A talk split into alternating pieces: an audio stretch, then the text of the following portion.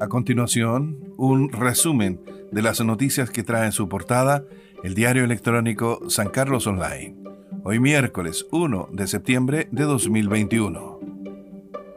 A nivel nacional, para disfrutar un 18 seguro, conoce qué documentos necesitas para viajar en fiestas patrias.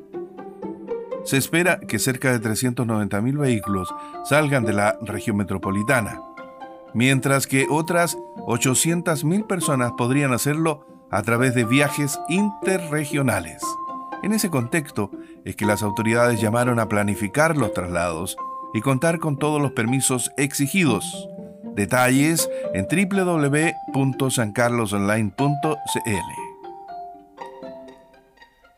Noticias del plano local.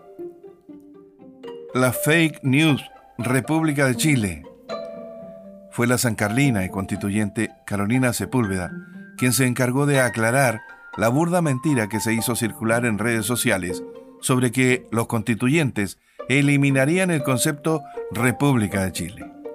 Carolina Sepúlveda estuvo la noche de este martes en el programa de noticias de San Carlos Online que se transmite a través de su canal de YouTube, en Twitter y en Facebook Live. Sorpresivo anuncio de Sename. Instalará residencia para menores en San Carlos. Calificada como de alto estándar, el Sename, a través de una entrevista en el diario La Discusión, su directora regional anunció tres nuevas residencias mixtas para menores, las que se instalarán en Ñuble, una de las cuales estará en San Carlos. Cinco fábricas de cecina son sumariadas y se decomisan más de 4.000 kilos de carne. Al 30 de agosto se han realizado 21 fiscalizaciones, con decomisos en cinco establecimientos de expendio de productos cárnicos, como parte de las fiscalizaciones a fábricas de cecinas que desarrolla la autoridad sanitaria, a portas del inicio del mes de la patria, con una vigilancia epidemiológica en las 21 comunas de Ñoble.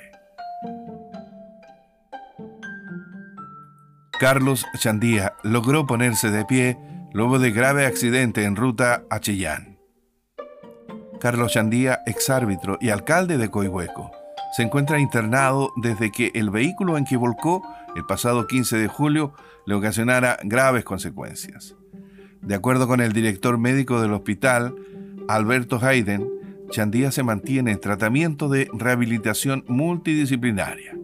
Presentó algunos avances relativos a establecer comunicación visual y a recuperación de movimientos, logrando ponerse de pie asistido, cierre de comillas, dijo el médico en el comunicado. Fin a este resumen de las noticias que trae en portada el diario electrónico San Carlos Online, hoy miércoles 1 de septiembre de 2021.